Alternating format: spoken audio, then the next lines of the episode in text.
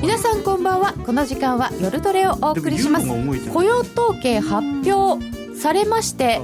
現在ドル円が下です。1ドル103円33銭から43銭とかいうことになっちゃっております。ユーロ円も115円36銭から51銭。すごいなポンド円はどうなんですか？ポンド円で127円の？ポンド円127円8円のせぐらいということでドル円が下に来ました。雇用統計出ましてドル円103円の20銭台ぐらいまであってこっちですか？15万6千の別にそんなにすごい数字今数字出て、うん、15万6千？なんか今月の予想が見たら強すぎる感じだったから。17万予想ぐらいでした。ひどくないですよね、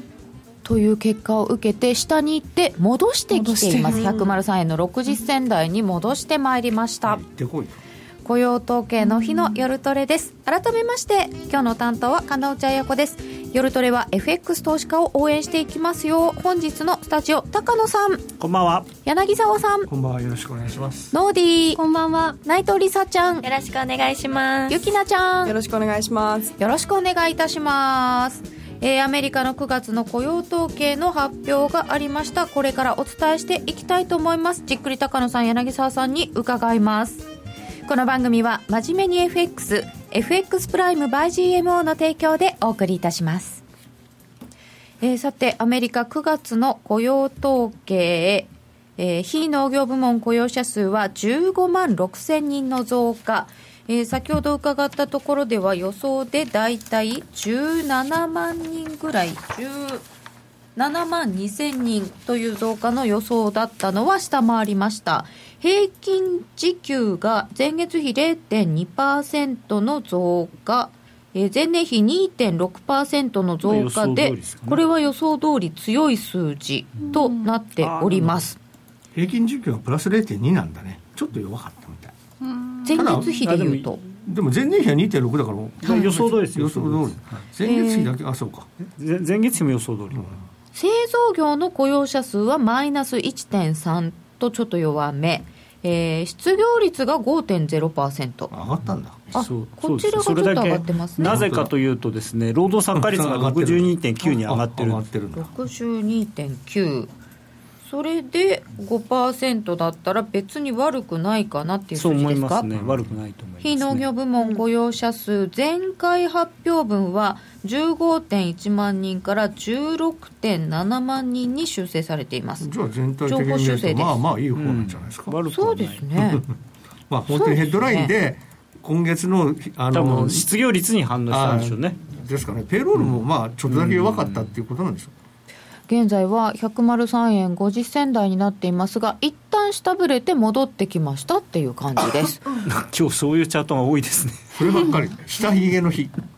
ひげが長い長い。千人千人。本当にね。まあちょっと今度の話はまた後ほど伺うとして、まあ、改めまして結果振り返りますと全体としてそんなに悪くはないですっていう数字ですか？そうですね、まあ、巡航速度っていう感じじゃないですかね、だから逆に言うと、ここまで来て巡航速度が保ててるっていうのは、まあ強いのかなっていう。だってあの昨日の日あの失業保険申請件数なんかすごくいい数字だったでしょ？何十年ぶりですよね、うん、1976年以来とかなんかでしょ？僕はまだ小学生。僕は中学生とかの頃です僕小学生です。あ違うわ。中学生だ。そんな細かいところで張り合わなくてもいいじゃないですか。だいぶ違いますよ。小学生と中学生だいぶ違うか。細かくない皆さんまだ生まれてらっしゃらない。今日はね3人が生まれてない話がよく出てくる日 それも本当にね嫌になっちゃいますよね。えー、そしてこの結果だとするとアメリカ経済は強いんだなってことになりそうですか？まあ、あの素直に考えると、ここまで失業率が下がっていって、うん、さらに労働人口が上がっている中で5%という失業率が維持できてるというのと、まあ毎、毎月15万、10万人台半ばのノンファンペイロールのその伸びは維持できてるっていうのは、やっぱり強いというふうにしか言いようがないですね。ただ労働市場が強いことはあのあまり利上げの理由には多分ならないのかなっていう。それ今聞こうと思ったのにこれで利上げはどうですかって。あ上来ちゃいましたよ。ドル円103円90銭、うん、まあね自然に変われるはずなんですよ。あそうだそうだ。えっ、ー、と実は CM 中に聞いた？あ上と下ありましたね、うん、はい。上と下予想が3対3で五分でございました。10分後ですからまだ今35分、まあ、上でしょうね。多分上な五分でしたよ。負けました。ですかね。でも上上髭が出たよ。あ今度上にひげですよ。何ですかこのひげひげ。今日はひげの日。こういう日はちょっとやりたくないんですよね。ひげひげしてる時。はねだってゲジゲジみたいじゃないですか。まああの実態が本当に短くて、やたらめったら冷えばっかりのチャートってたまにね短いところに時間ユーロドルの最近の冷やしもう上も下もひげばっかり毎日毎日ひげしかないと。いうひどいチャートです。美しくない。僕はもう毎日朝あの自分の番組で、はい、あのお客さんに向けてユーロドルは今やらない方がいいですと。いつも冷たく言ってます。本当ですよね。ユーロドルの冷やしは本当にひげひげしてる、はい、これどういうことなんですか？ひげがいっぱい出る時っていうのは方向感がないんですか？まあ、だから、売ったものは買い戻されて、買ったものは売り戻されてでその時々の変な話が、この間あの、テーパリングするとか、急に誰か関係者が言い出した、なんかあれって日銀のあの4月だからの時に、ほら、オペをマイナスにするとかって言って、ね、関係筋っていうニュースが出て、ね、そうですそうですそうです。あれに似てますよね、まあ、でもあれは全然あの記事としては意味がない記事なんですよね。だってあの量的緩和のを終了を決定したらテーパリングをしなきゃいけないねって言ってるだけだからそれ当たり前なんですああそうか、うん、いつかはするんですね。でもテーパリングのでもコンセンサスになりつつあるとかいやだからそれをコンセンサスですよ。だからやめるって決めたらテーパリングを始めましょうねっていうのをコンセンサスになってるんですよ。それはそうじゃないです。か今すでにそれがもうコンセンサスになりつつあるというような言い方だったからみんな反応したんでしょ？でも記事読むとそうは書いてないんですけどね。本当ですか？まあでもテーパリングって、みんな、言葉単語だけだからその今日のやつと同じで反応するそう単語に反応するだけなんですよもうね、機械か私か分かりませんけど、テーパリングって見た瞬間に、ふうってなっちゃうんですよ。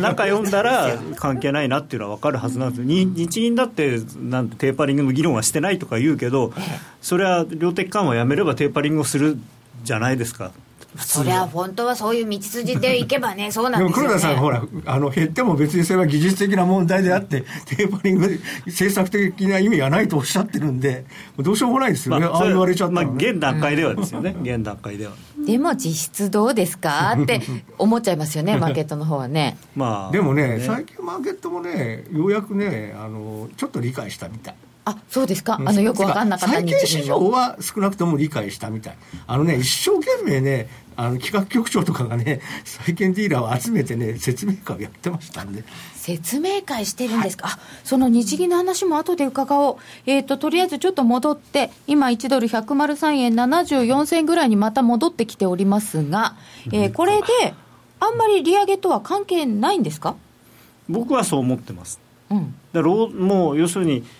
2つの目標のうちの1つの目標はもう達成したんです、だから雇用はもう、まあ、悪化したら問題ですけど、うん、悪化しなきゃあの何の障害にもならないんです。逆に言うと、これ以上いくら良くなっても、それが理由で利上げの決定はしないんです、多分雇用とインフレっていうのが、確かにインフレなんですよ、本当はね。インフレが上がってこないと、うん、利上げを急ぐ必要はない、うん、でも利上げに対する不安もないってことですか？いやだから彼女が言ってるのは、はい、その手遅れになるリスクはイエレンさん？あジャネットが言ってるのは、あのまあ、ブレイナードさんもそうですけど彼女たちが言ってるのはあの手遅れになる可能性は非常にリスクは非常に低いというふうにおっしゃってるんで、うん、だから別に手遅れになってもいいと思って手遅れだから手遅れにはならないと思ってるんですよ。どんなに遅くしても。だったら別にやる必要ないでしょっていう。やる必要はない。イエレンさんは最近ちょっとだけ前とは変わったなっていう感じはありますけどね。まあ前と肩ポーズじゃないですかね、かもしれないけどね、まあ、議長だからっていう立場上バなのかなランス取らなきゃいけないかもしれないブレナードはもう完全にあれはもうたあれはどっちかというとあのあの政権の回し者ですから。だって財務次官ですよもう全ですよね。あのクリントンさんが大統領になったら財務財務長官になるんじゃないかって言われててだからもうそんなのがハト派なこと言ってたらやっぱりそれはちょっとインチキだろうってあのトランプさんが言うのもしょうしょうがないかもしれない。まあ、今ねあんまり請求なことをしてほしくはないのかなというふうに想像はしますよね。そうするとアメリカはあのトランプさんじゃなくてクリントンさんになると、えー大統領女性で財務長官も女性っていう、いやそれでさらにイエレンさんも女性でしょ？おお、すごいスリートップ。そうそうそうそう。すごいです女血の国になるんですよ。あーなんかいろんなところに女血がいてね。うん。ではそうするとこれで利上げが決まるということはない。けまあ、11月は少なくともなくなったよね、さっき言ってた11月っていうのは、まあこれでもう25万人とかだったらねもう今日25万人とか出ちゃったら、もう下手したら20あの11月に向けてみんな走り出すかなと思ったんですけど、ちょっとこれは、この数字だと11月はないね、で11月。の FOMC で12月に、まあ、やるのはほぼ確実だなみたいなことを言言って、示唆。12月っていう、そういう、まあ、段階、去年と同じですね。そうですね。去年も去年も。11月に、もう来月ややりやりますよ、風な文言を声明文に載せて、12月にやったじゃないですか。まあ、多分同じ方法でもその時にねその時にね、トランプさんと選挙の感じがどうなってんのかまあ、ですよね。その辺があるからね、分かんないけど、でも、でもまあ、どっちが大統領になってもやらないと、下手するとできなくなっちゃうから。うん。また下来ちゃいましたね、103円の54銭ぐらい。あ、下の勝ちじゃないですか。えいやもう41分。ああ本当だ。40 40分。はどうだったんだ分。40分はさっき見てた微妙にした60ぐらいでした。103円の60ということは？横ですねほぼ。横ですね？あ今回横の人いなかった。珍しくでも直前80だから微妙にしたあ、って言ったら。8割だったのか。微妙にだったらましたあ、下がってるね。って言えば下だしみたいな。最初そうだね。数字出る前に上がったんですよね。そうなんですよね。で80ででも60なんかどっちにしろパッとしない感じですね。まあまあ、一応勝負つけましょうか、まあ下と言っていたのは、どの3人？はーい。2人です。あ2人。はい、一応私が入ってます。そうそう。議長が。3対3にしてしまいました。ノーディその豚は何？ノ バレた。ーディ豚書いてるんですよ。なんか今すごい面白くないチャートだったから泣き顔の豚を描いてあ豚しかもこれ豚じゃなくて犬だったごめん。豚だと思ったよ。悲しい。豚ですね。悲しいという面も。ちょっと冴えなかったなという。うん。はい。ここが、えー、103円の52銭ぐらいなので結局あんまり冴えなかったねがまた下に来てます下がって上がってねちょっと下がったとということはでも12月の利上げがどうかということもはっきりはしないよっていうことですか？はい、まあだからやっぱりあの本当にさっき高野さんがおっしゃったけれども、うん。本当にインフレ率が2%に近づいてくれば、まあのんきなことは言ってられないんですよ。でもまだ1.7ぐらいなんでそうですね。まあまだね、そんなに急がなくてもね。ただまあフィッシャーさんなんかは要はねあの今年の後半はインフレ率は上がるんだとかって言ってますからその予想が本当に当たるのかどうなのかっていうのをみんながちょっと気にしてると。だってジャクソンホールの時とかはもうあのちょっとどっか加熱したりとかしてるかもしれないから予防的にもやった方がいいよっていう結構強い示唆がみんなからありましたよね。それで前回の、ね、9月の FOMC なんか3秒も、うん。だから筑連銀総裁は、まあ、ダドリーさんを除いて、みんなあれなんですよ。利上げだったんですよ。そうですよね。さてそうすると12月利上げというのに向かっていくのかどうかまたやっぱり選挙あるし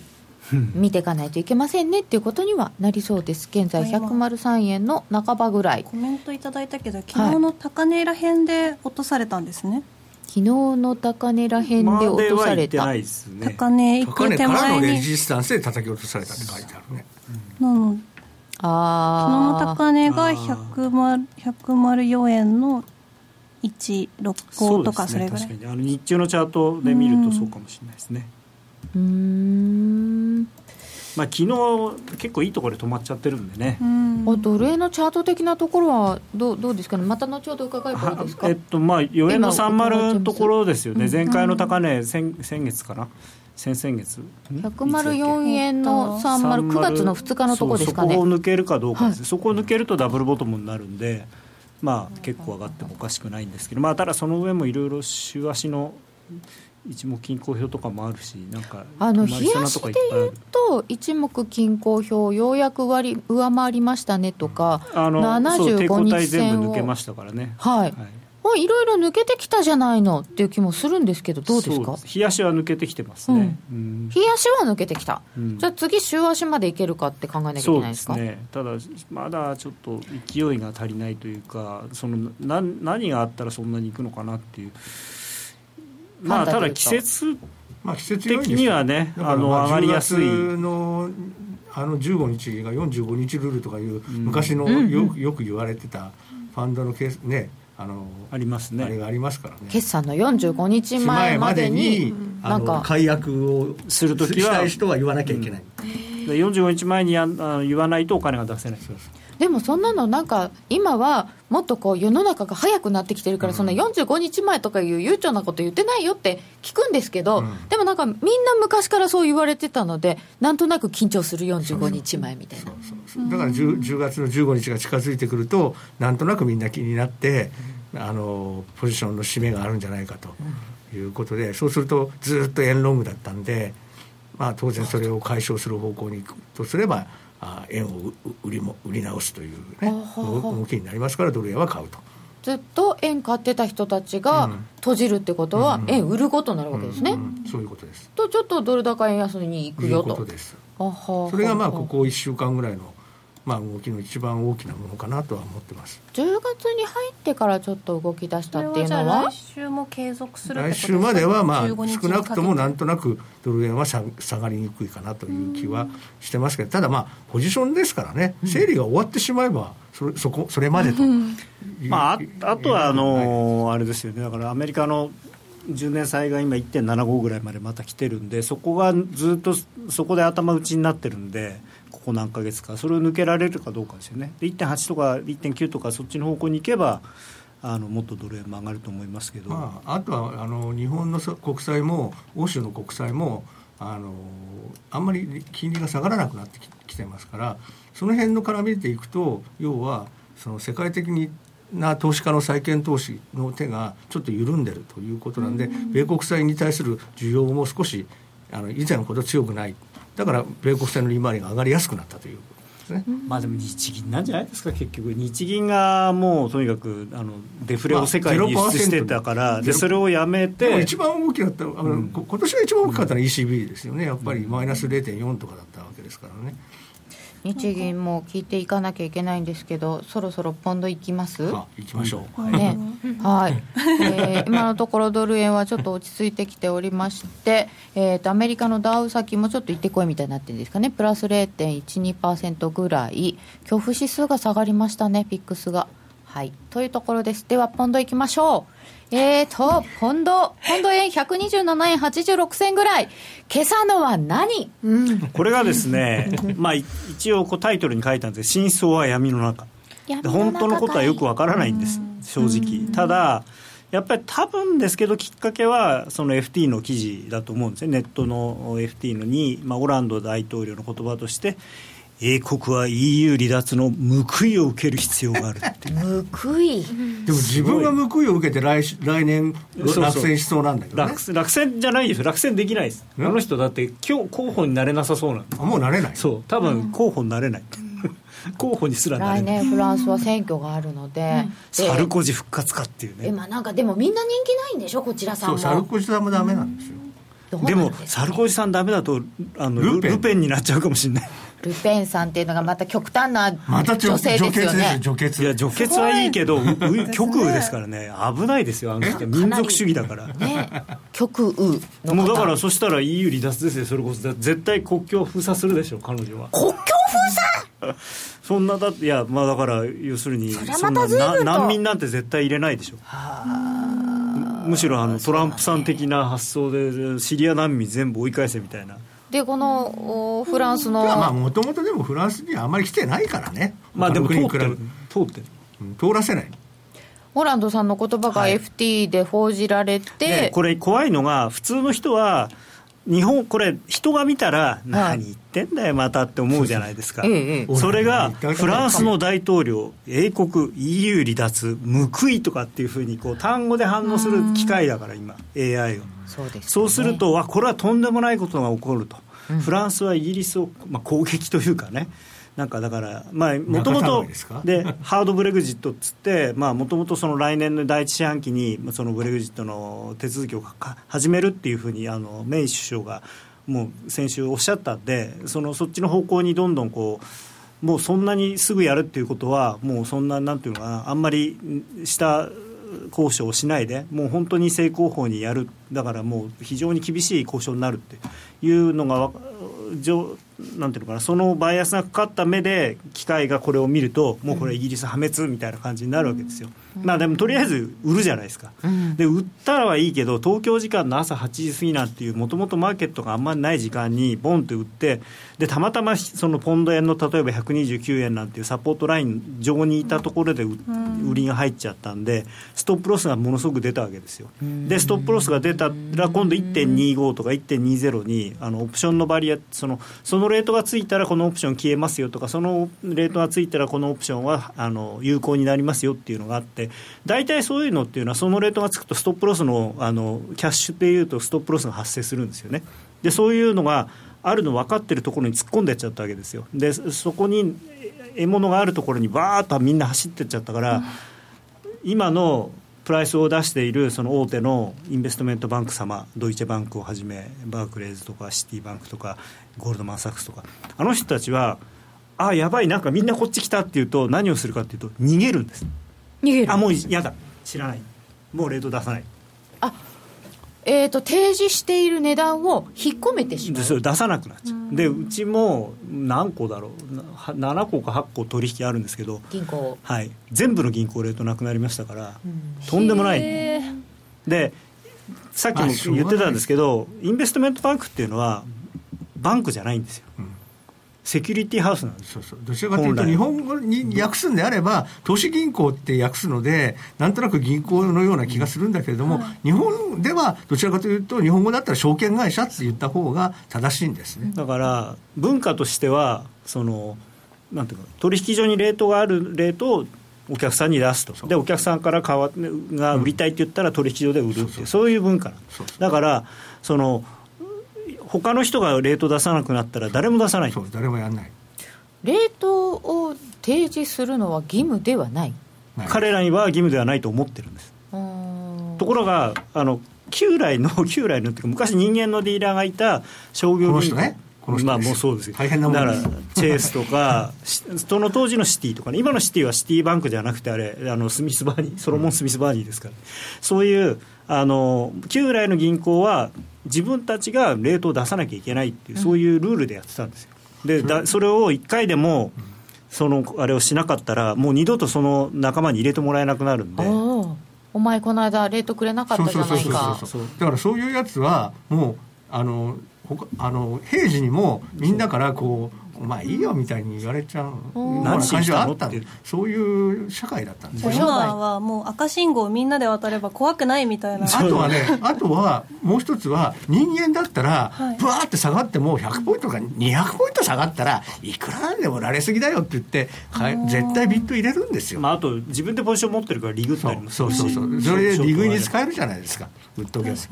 でそうやって人間のリーダーだったら必ずそういうふうにねあのやるで金利の方だってそうだ。とあの1990年代まではあの銀行がやってたからぶわーって売られてもまああの債券の先物は取引所取引だからだめだけども普通のあのインターバンクでやってる金利の取引であればもうぶわーっとあの JGB のイールドが売り気配になっちゃってもそうするともあのスワップのレートなんていうのは20ベースとか上がったり下がったりしたところでは大体ね必ずそこでねオファーとかビットを出すやつがいました。今すごい動きますもんねじゃあ機械で全部そうなっちゃうってことは今後今チャート見ててもやっぱ人間の心理がこう関わってるって言ってたとこが機械の方がどんどん強くなってきちゃうとなんかもうチャートの概念も変わってきちゃうんですか、ね、いやいやひげが長くなるだけだからひげが長くなってるんですよ最近。今日なんかでもねひげが長くなるけどどこかでもそう最後は結論は同じなんだけど機械は仲介をしてるだけだから、うん、だから結局売ったり買ったりしてる人がいっぱいいて、うん、ガシャガシャガシャガシャ上がったり下がったりしてる。で機械がそれを媒介してるから余計になんか引いたりするとピューッと下がるしややめちゃやめたって言うとバーッと上がるしっていうんででこうやってやるから変動は大きくなるからユーロドルみたいにひげばっかりになるけど実態はほとんど毎日これしかないみたいな。あということは？ということあれ？そうか。今あとねそれは？ってそれは今困ってる。そうねなんか AI で自動的に言葉で判断しちゃうのはまた別で、その機械がでも AI は媒介してるだけであって実際にポジションを持ってるのは人間の方じゃないですか。個人投資家あじゃあ最終的な判断でこれはやばいぞって思ったらこそ個人投資家さんでもまあなんかまあまあ当然そうなるけれどあとはまあ個人投資家さんの場合は、うん、あの悲しいことに強制ロスカットとかっていうのをやらされちゃうじゃないですか。あの大きく今日の今度みたいに大きく変動しちゃうと。さすがにね10円10円10ポイントあとねあの結局ブレ もう分かんなくなっちゃう。ブレジットがあって、はい、あの日にあんな動き方をしたじゃないですか、うん、それなんでその結局 AI 君はあの自分で考えないですから、うん、設定値があってあのボラティリティが大きいのが前提の設定になってるわけですよ今は。であのあとはプラス、まあ、これはね銀行だけのせいじゃなくて BIS とかの規制がすごい厳しくなったりとかあと、えー、ちょっとなんかやるとアメリカの司法省がすぐにねあの何兆円払えるとか言うんで みんな要するになるべく目立たないようにリスクだからみんながやってない時に何かやるとまたなんか変なことやってんじゃないかって言われるっていうんでリスクを取りそう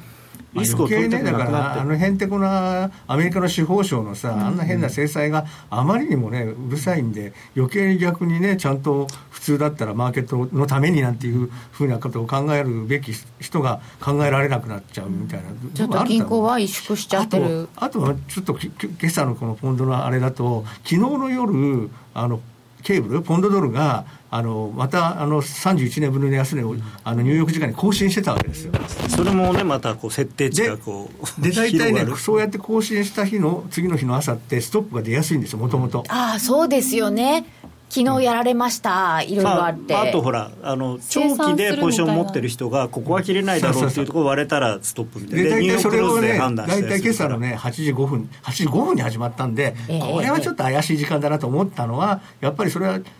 多分そのその時間になるとその取引所取引なんかのあのストップとかそういう生産の玉が出てくるっていうことを分かってる人がいて仕掛けたんだと僕は思ってます。ああなるほど。出てくるのが分かってるのでそこで仕掛けた。あとあとあのここ23日あのポンド円の個人投資家さんの買いのポジションが膨らんでたんです。買いが膨らんでたんですはい。買い比率うちのお客さんなんかでも買い比率がねあのあの昨日からおとあ一昨日から昨日の間でもねちょっとねあの買いがね増えてたんです。いや逆張りしたくなったでしょうね、うん、こんなに安くなっちゃったのでさすがに戻るんじゃないの、はい、的な、はい、それでそれがね結構ね多分ねうちのお客さんだけじゃなくて多分相当多くのお客さん個人投資家さんがそういう買いのポジションを昨日のポンド円が下がったところで入れてたんだと思うんです。ドル円が上がってるのにポンド円が下がった。あこれは買いだよみたいな。そういうイメージもあったのかなと思います。でそういうのが膨らんでったところにポンドドルポンドケーブルのあの昨日の下げがあったと。これは誰かやるんじゃないかなと思ってたらもう来たんですよ。ああそうなんだ。そういうさまざまなものが絡み合いまして今朝の8時にあんなことになってしまいましたってことなんでしょうけれどもえー、さてじゃあえーと、高野さんが怒ってたのは銀行がちゃんと値段を出さないこと。えっとそして、えー、AI に規制をかけよう、まあ、10年前の AI なら分からんでもないが。でも人間いやこれでも AI はこれで結局売った人は得をしてるわけですよ。この言葉を見て売って下がって、うん、そうですよねだからへ、まあ、ちゃんと買い戻せたかどうかが問題なんですけど、うん、ああそうか。だってひどかったですよ僕見てたらね。大台がね200ポイントの大台がね一瞬のうちに、ね、変わるんですよ、う1.19がオファーになったと思ったら次の瞬間1.21がビットになるんですよ。でねあれねむちゃくちゃになってるからね誰も何もできなかったと思います。あそうですか、うん、今朝見てたんですまあ指値入れてないとかあの、うん、できないです、ね、無理だと思います。指値とかトレールとかですかねトレールは追いつかないんじゃないですかね。分かんないけど、とりあえず手でいけないですからね、もう機械さんですよね。だからもう本当に差し値で入れてみて運が良ければつくって。いう、まあ、だから1.19売りの時に1.21返って入れちゃったんでしょ面倒くさいから。そそれだったらある程度つくだろうっていう。なんかドル円また下がってきてるんですけど103円の34銭さっきの下髭のとこ近くまで来ちゃいましたまあ、これはやっぱり、ね、あの高値、昨日4円の3丸のところ抜けられなかったっていうのは大きいと思うんですよ、で今日の数字でも抜けられなかったっていうことは、まあ、あのダブルボトムになるんじゃなくて、レンジになるんだなっていうふうにみんな思ったんじゃないですかね、まあ、ちょっと一旦終わったなって感じなんじゃないですかね。メスターさん、9月のアメリカ雇用統計、堅調だった。まあまあ堅調です、はい、と述べています、あまり意味ないか。はい、というあたりしかニュースは出ておりません。ちょっとドル円また下がってきちゃいましたよ。で、えー、ポンド戻りますけど、その31年ぶりの安値なんつうのをつけてしまいまして、これ嫌なんですよ、毎日。毎日31年ぶり、31年ぶりって言われるの。が。なんでですか？31年前、1985年、これ3月何日なんですよね、このレートって、確か今日,、今日のレート。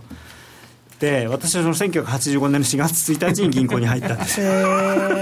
ちょうど銀行員になった頃が31年前。さすがにドル円のレートじゃないんで覚えてないですけどね。このレート。でもドル円その時あれですよ。250円ですよ、だからやっぱり随分円高になったなっていうか、ね、ポンドはその頃のレートに戻ってるのに、ドル円はまだねその半分以下。あの時ね、あ僕は彼よりも同じぐらいか。2年、うん、あ学年は2年ですね、またなんかちっちゃい。高校1年と高校3年だよ。すごい違う。当時はね。当時いやなんかねだからその僕はだからもうすでに銀行員だったわけだけどもあの時にはねあのポンドがね急落をもうその前の前々からもう23年前から始まってたんですよ1982年ぐらいかな。第二次石油ショックぐらいからねポンド売りが強まっててね。でどんどんどんどんポンド売られてたで僕が銀行入ってしばらくでそのいろんな人の話聞いたらポンドがドルとパリティになるってみんな言ってた。で1.0を目指してるんだって言ってそれでみんな売ってたんですよ。覚えてます？それ。今日のでもねポンド円すごいなと思うじゃないですか。すごいです。実はあんまりすごくなくてですね。これちょっとチャートを見ていただきたいんですが、はいこれあの典型的なですねあの、まあ、下げた後にこういう下向きのディセンディングトライアングルっていうんですけど三角形作るって、はい、これが下に抜けるときは、えー、この底辺の高さと同じだけ下がるんですね普通はね。でしかもこれ継続パターンって言って上から入って下に抜ける形なので、まあ、非常に普通のことででこれ14円ある。んです14.4円、はい、だからここ今日抜けたところから計算すると114円の70銭っていうのが目標値なんで今日の下げはまあまだ序の口というか。まだもう少し下がるよっていう、ね、114円？ただこれが1日でこんな差 まあまあ1日ではね。だよね。まあでもこの14円40銭上がったのもあの123456788日ぐらいですからね。本当だ。ポン様。さすがポン様そうですか。まあまだもし下がりだした時はあのこの間今日の安値を抜けることもまあ十分に視野に入れて考えなきゃいけないと。だから買うのは本当に慎重にした方がいいと思います。買うのは慎重にまだ下を見ている、はい、でなんでドル円こんな下がってきてるんですかね。103円の17銭になってきてますけど、うん、あの1か月の応答日がちょうどあの昨日から大統領選挙の後になったんですね、それで 1, 1か月の、ね、オプションとかがね、すごいね、プットが買われてたんですよ。あだからそれでリスクっていうのはねありますからね、あのデルタヘッジ、はい、デルタヘッジで多分受けた銀行がやっぱりドル円売らなきゃいけないっていうのは多分あるんですね。オプションが絡んできたんだと、来てると思いますただね、まあ、まあこの大統領選挙の話は今日はあれかもしれないんで、あれですけど、あれですけどっていうか、僕、実はトランプさんになったら、中期的にはドルは買いじゃないかなと思ってるんですけどね。中期。はい。まあ、もちろん最初出た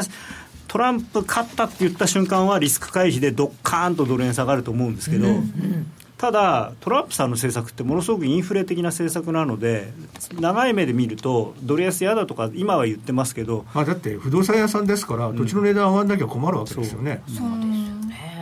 だとすると、長い目で見ると、ドル上がっていくかもしれない。最初はなんかいろんなこと言ってるから、ちょっと不透明感が強いんで、最初は売らなきゃいけないと思うんだけれども、でも、ブレグジットの時と同じで、その日のうちに多分、そこを打って戻ると思います1日でですか？いやだからだからまあそのそこを打っていやそそこを打って。その日その日にそこを打ってあのピュッて戻ったところからあのどっちに行くかまあ、まあ、もう一回売られると思いますけどね、うん、多分あのダブルボトムみたいな形実際にその彼の政策とかが分かんないじゃないですか。だって、就任するの来年の1月ですからね。そうですよね。でそれまでにスタッフがね、うん、どうどういう人がなるかとかね。まだだって財務長官の候補者が誰も分からない。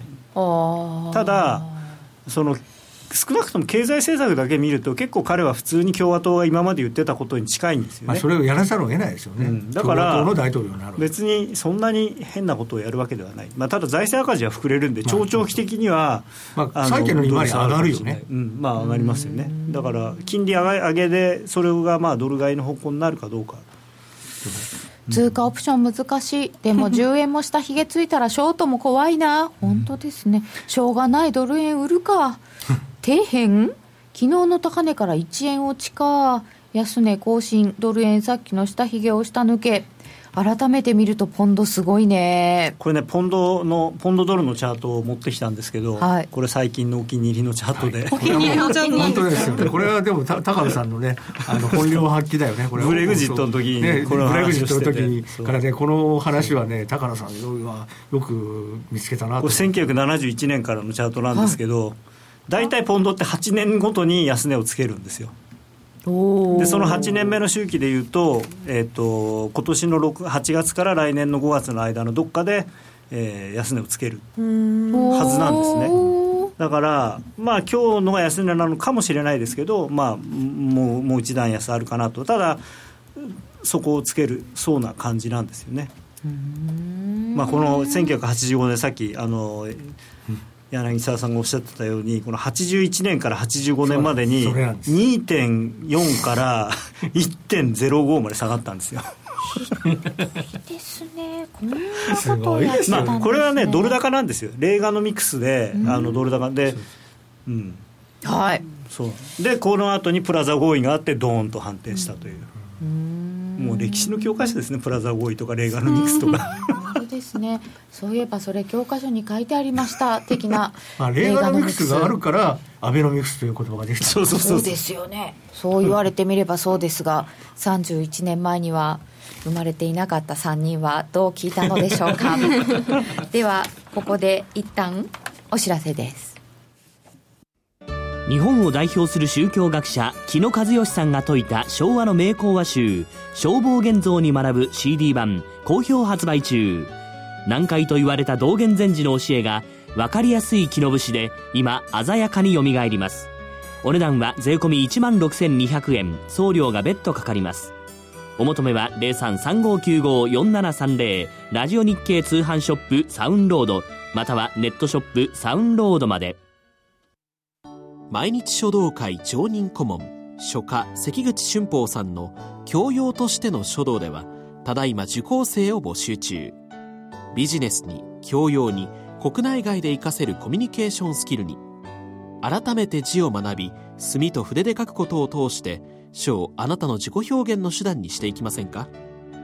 お申し込みお問い合わせは「ラジオ日経大人の書道」をインターネットで検索ホームページからどうぞ。高野康則と柳沢博の今夜はどっち？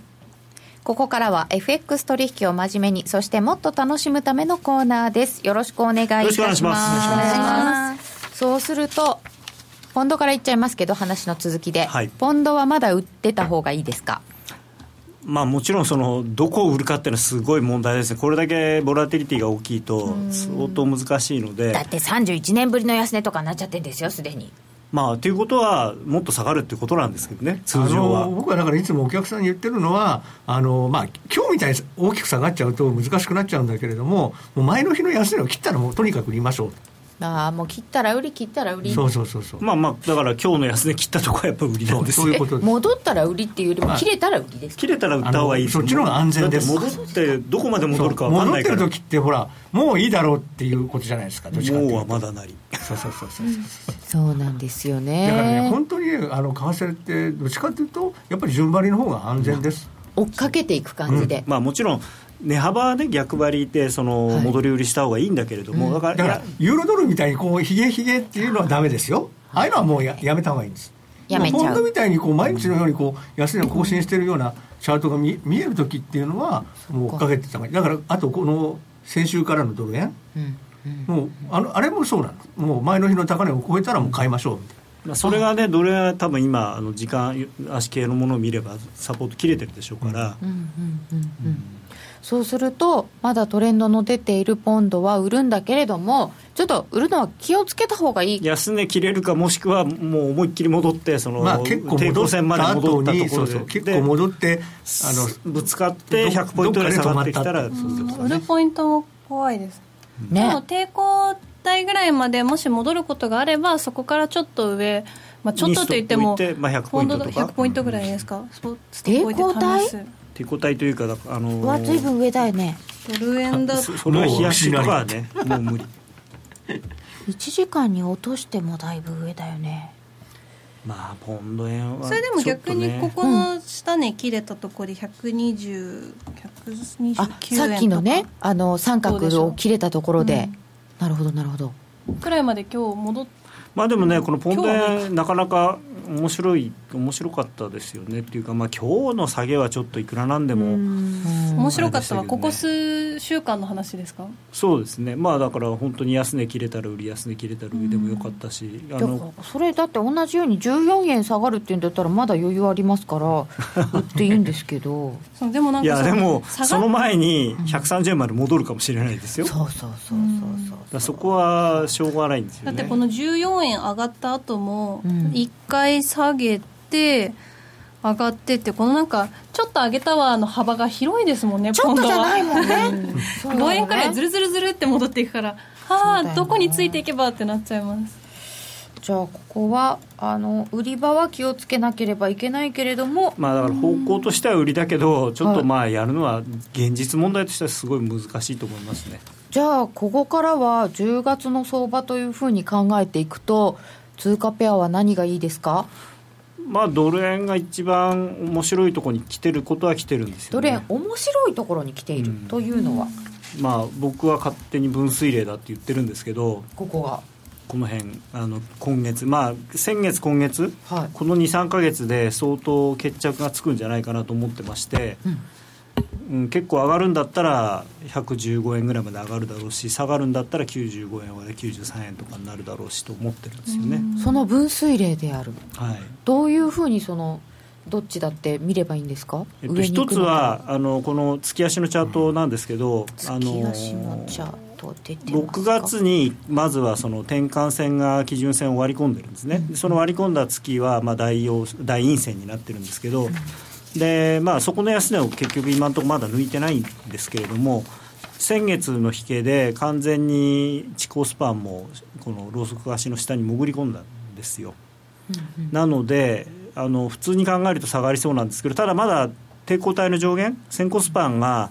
えー、とこれ100円ちょっと割れたところにあってそこでまあ支えられてる形ではあるんですよね。でもこれ抵抗体がぐわってせり上がっていくじゃないですか、はい。先行スパンが。だから、あのー値位置が変わらなければ雲の中雲って言っちゃった。抵抗体の中に 入っていくんですよ。今コメントでも抵抗体って言ったってコメントいただいて。ノーディー偉いって。鷹のチルドレンや。抵抗体って言った。いやいや細田チルドレンです。そう。細田チルドレン。あの一般的にはよく雲と言われますが家元は お家元の抵抗体と言いましょうねって言まあ、われます、雲という文字は一つもないないんですよね。現状にね。現状には。はい。じゃあなんで雲って言い出す見た目がでもやっぱ雲っぽいからこ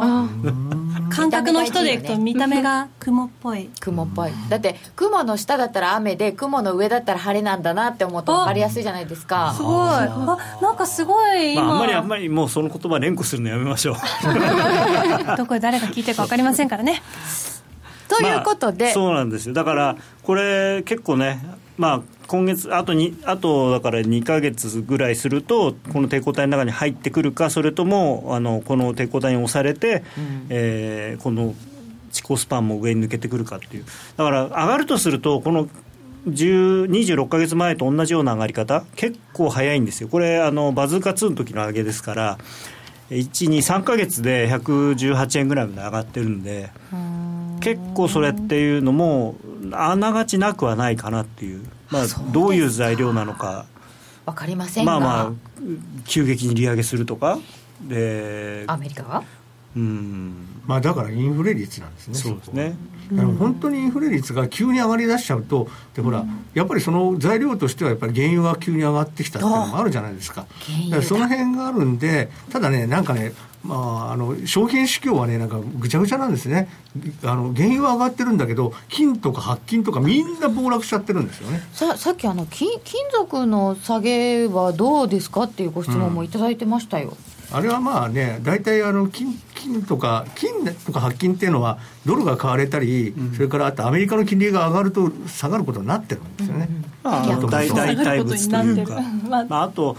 原油が上がってるっていうのも一つ理由じゃないかなと思いますね、原油ショートだった人が、あのショート巻き戻すのと一緒にセットでその貴金属のロングをリグーっていう、リグーというか。金はだいぶそれであの買いが溜まってたって先週教わりました。そうですね、うん、あの要するに原油売って金買ってみたいなね。そういうのもあったんでしょうね、うん、そうするとえっ、ー、と原油も今見た方がいい原油見ましょう。原油見ましょう。原油はねこれもまたいいところに来てまして、はい、ドル戻しましでも50ドルっていうのはあのあんまり意味のない数字なまあ、心理的なものですね。なるほど。このね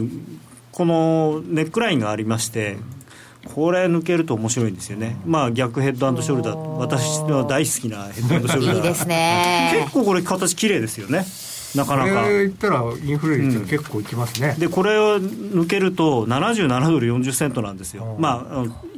この辺で抜けたらっていう計算値なんです、そうです目標。でこの目標に何か意味があるのかなと思って、ちょっと長いの見ると、うん、なんとこの2012年の安値なんです 嬉しそう、今ね、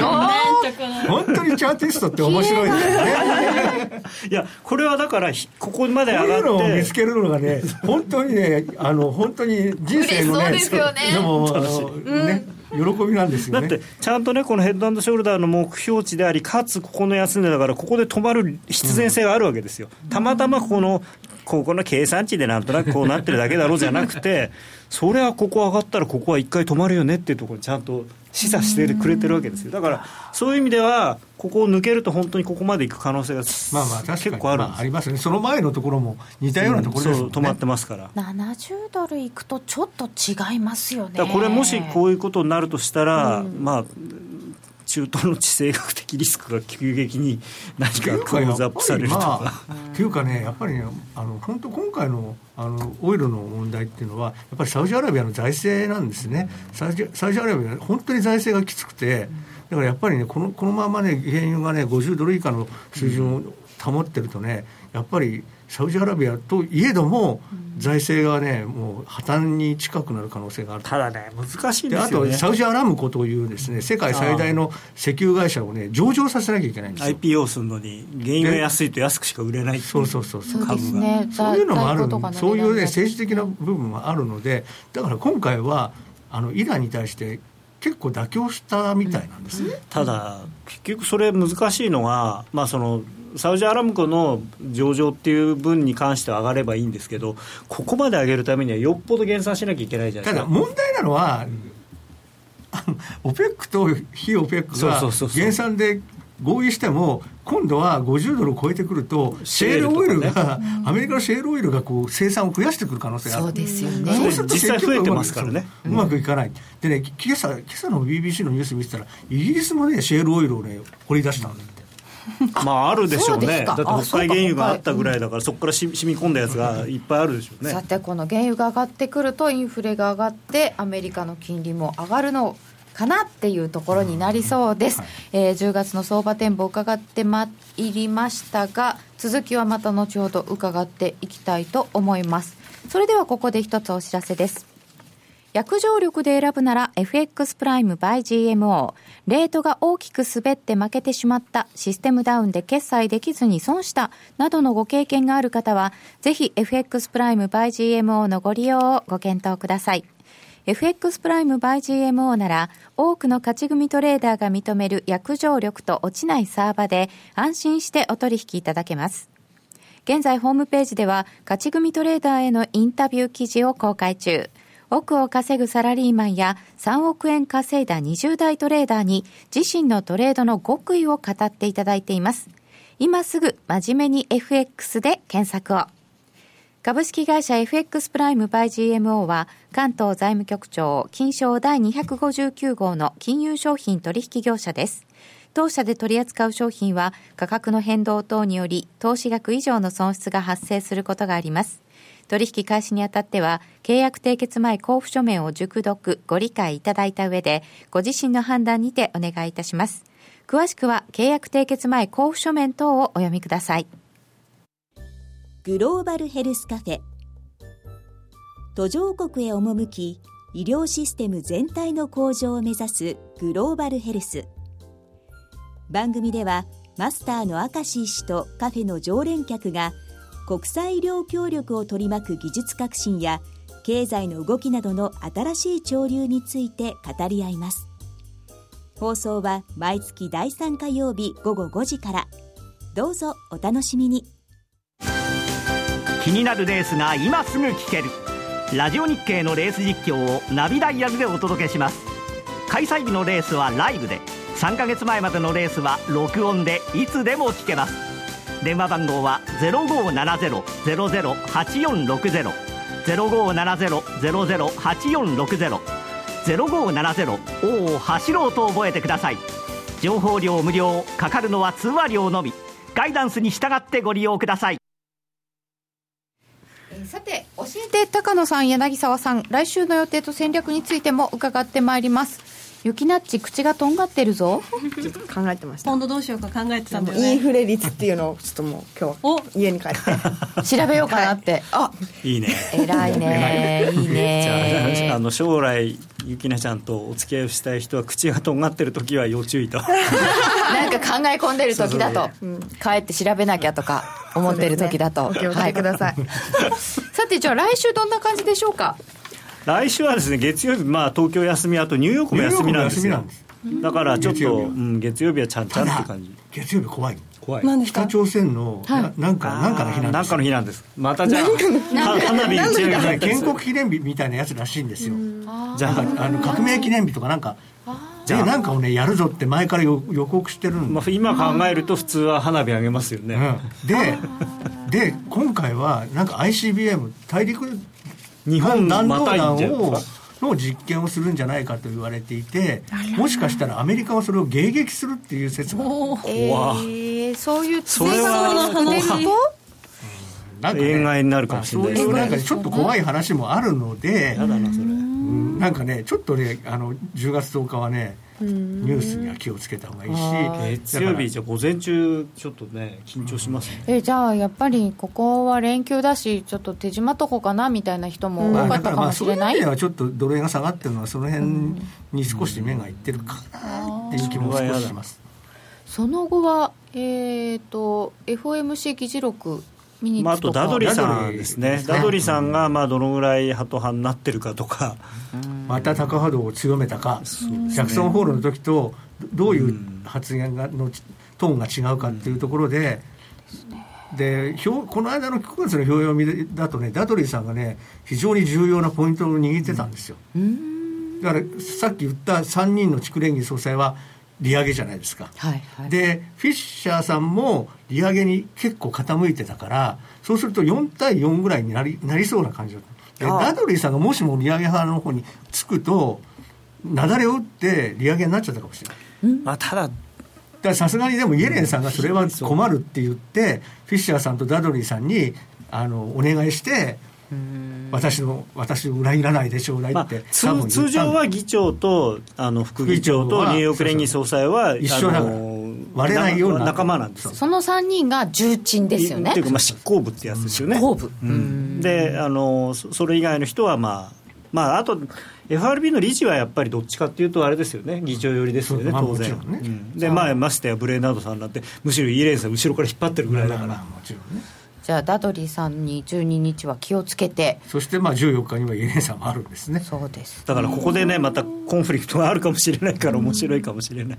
ダドリーさんが何か言う勇み足なこと言っちゃってイエレンさんがいやいやそれはねみたいな、じゃあこの辺でまたなんかドル円が降らされる可能性もあるかもしれませんか、えーと、ドル円だとレンジ的にはどこからどこまでぐらいで想定してますか、まあ、104円の30が抜けるかどうかっていうのはさっきから言ってるように非常に重要なんですけれども、うん、まあ、なんかない抜けないかなっていう感じの104円の30、はい、抜けそうにない感じ。ないかなということで、まあ、意外と101円台の後半ぐらいまでは下がるかもしれないですね下がり出せば。一旦ちょっと売る感じですか？まあレンジの中の動きですけれどもね。そうだとするとここから年末に向けてのこう分水嶺としてはどうなるんですか？まあまだ今月はもみ合い、はいまだもみ合い。100円から104円のもみ合いが続いて、うん、来月も続いて、うん、でその12月にメリメリメリってこうその抵抗体の中に入っていって、うん、それで来年の1月とか2月にまあ下がるとかっていう可能性もあるのかなって。だからやっぱ大統領選挙でまあ大統領選挙でどうなるかですよ大統領選挙どっちが勝っても最初初動は下なのかなと僕思ってるんで。みんなそう言いますよね、まあだって結局景気を良くしたいわけですからクリントンさんだろうがトランプさんだろうが、ね、そしたら通貨安の方がで今ドル高なんで、うん、ドル円だけ見るとずいぶんドル高が是正されたように見えますけどインデックス見るとすごいまだ高値圏にいるわけですよ。だから一回それ落としちゃ落とした方が楽なんですよね経済は。